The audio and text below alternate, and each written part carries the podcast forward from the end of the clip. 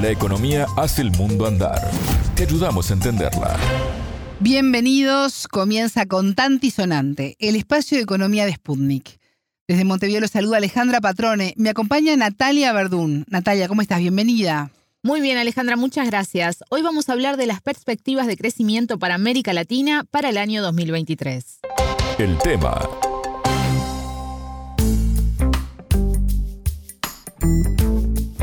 Hace poquitos días se conoció el balance preliminar para este 2022 y las proyecciones para el 2023 de la CEPAL.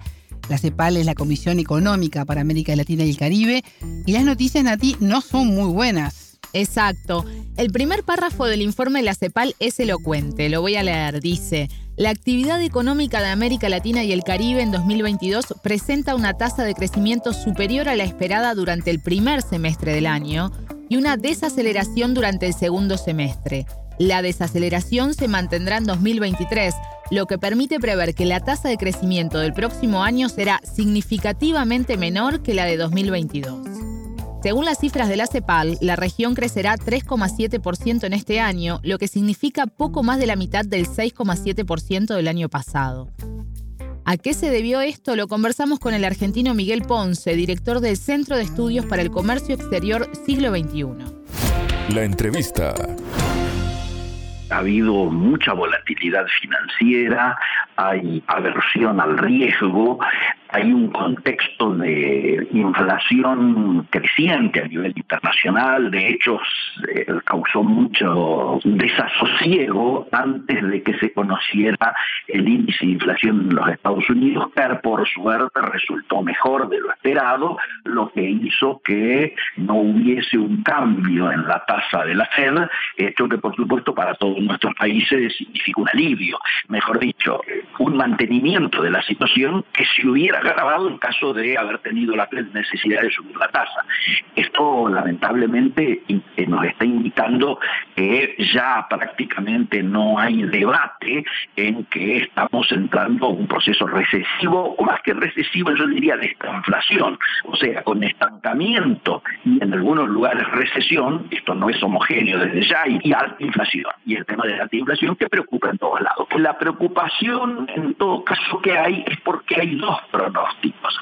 Vos viste, tenemos el de CETAL, que habla de una caída para el año que viene hasta llegar al 1.3, ¿no es cierto?, la desaceleración, este, y el Fondo Monetario, que muy poquitas semanas atrás había dicho que iba a estar en 1.7. Por lo tanto, uno diría, si el fondo dice 1.7 y CEPAL recalcula y te dice 1.3, esto está indicando que la mirada que hay es que es cada vez más agravada lo que va a ocurrir en la región.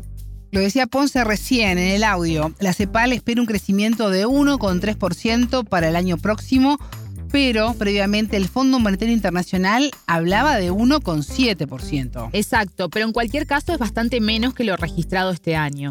Sin embargo, no es algo que va a afectar solo a nuestra región. Hay una desaceleración a nivel global como consecuencia de la crisis en Ucrania y las sanciones a Rusia. La mayor preocupación, explicó Ponce, es la baja en el crecimiento que tendrán los principales socios comerciales de América Latina, esto es, China, Europa y Estados Unidos. China va a crecer menos de lo esperado. Se piensa que un 3.2 más o menos este año, pero el fin de semana pasado el gobierno dijo que iba a crecer un 4. Ponele que haya exagerado mucho, no creo que haya exagerado más de un punto. Así que es creíble que en el entorno del 3% es solamente lo que va a crecer China, lo cual implica eh, una desaceleración a más del 8 que había crecido el año anterior, el, el, 2001, 2021, y se supone que también mm, va a impactar eh, cómo evolucionan estas nuevas cepas que han aparecido allí, si van nuevamente a la política de lockdown, yo creo que cada vez de manera, mm, eh, la resistencia social va haciendo que esto eh, cada vez sea más difícil, ¿no es cierto? Pero objetivamente la demanda china que tironea muchos de los productos de nuestra región, obviamente se va a notar. yo creo que claramente el mundo se prepara para que gran parte de esto que hablamos de la recesión o de la inflación, gran parte de esta culpa la tiene China. Euro va a crecer en el 2022 un 3.1, pero se va a desplomar el año que viene a prácticamente no tener crecimiento. Las miradas más optimistas dicen que va a crecer medio punto el año que viene, de más de 3 del 2022. Eh, y bueno, después de que se produjera el inicio del conflicto de Rusia en Ucrania, prácticamente ha salido superficie un tema del que no se hablaba todas las instituciones internacionales ya directamente hablan de recesión. Recesión en marcos de, esta, de inflación creciente, esto es esta inflación. En la zona sur de América Latina hay otros dos factores que podrían complejizar aún más el escenario hay dos situaciones que en nuestro caso, en el caso de nuestra región, particularmente el Río de la Plata, hay una sensación de que hay dos temas que entran a preocupar. El primer tema es el tema de la sequía. En Argentina, obviamente también en Uruguay y en el sur de Brasil, ya se siente este impacto muy fuertemente. Para que tengas idea, en Argentina pensamos que esto significa un ingreso de exportaciones de menos 20 mil millones de dólares. Por lo tanto, esto genera un cuadro de situación más que preocupante para la balanza comercial de Argentina.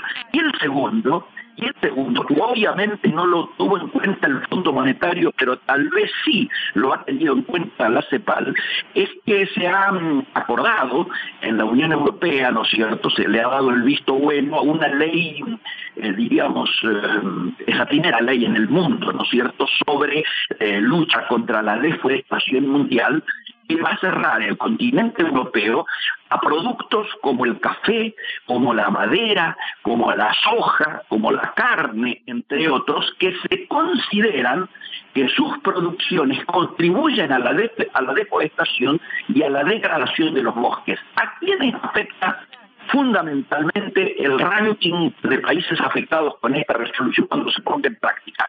Primero a Brasil, segundo a Indonesia, tercero a Argentina y cuarto a Paraguay.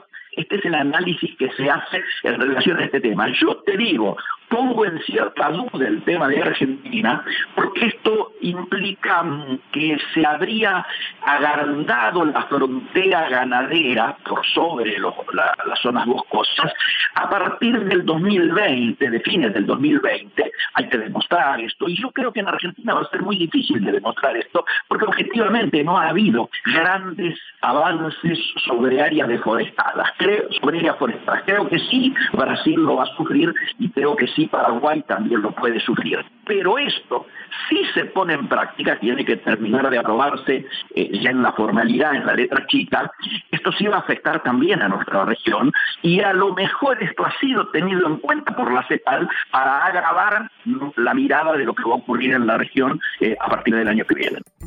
Natalia, en la región ya hay problemas de desempleo, informalidad, pérdida de poder adquisitivo y según lo está explicando el entrevistado, esto se podría agravar. ¿Cómo considera él que los gobiernos deberían atender esta situación? Se lo preguntamos y esta es la respuesta. Yo creo que en esto hay coincidencia entre los que miramos la economía global y los organismos que estudian esto en la región. Lo que se cree imposible es seguir avanzando con ajustes, con ajustes del gasto. Yo creo que claramente uno de los elementos que hay que evitar es adelantarse con ajustes cuando lo que habría que intentar es avanzar sobre los sectores que debieran tributar, para lo cual habría que achicar todo lo que es la ilusión, la evasión, ¿no es cierto? Y, y también hacer, por supuesto, una revisión de todo lo que tiene que ver con, con, los gastos, ¿no es cierto? Y los, el peso eh, del, impositivo, ¿no es cierto? La presión impositiva que hay sobre la producción, sobre el trabajo, ¿no es cierto?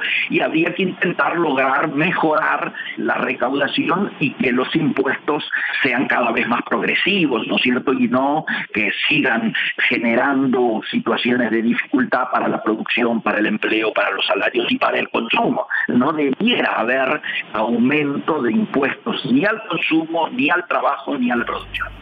Escuchábamos al argentino Miguel Ponce, director del Centro de Estudios para el Comercio Exterior Siglo XXI. Muchas gracias, Natalia. De nada, las órdenes. Hasta aquí Contante y Sonante. Pueden volver a escuchar este programa por sputniknews.lat. Contante y Sonante desde Montevideo.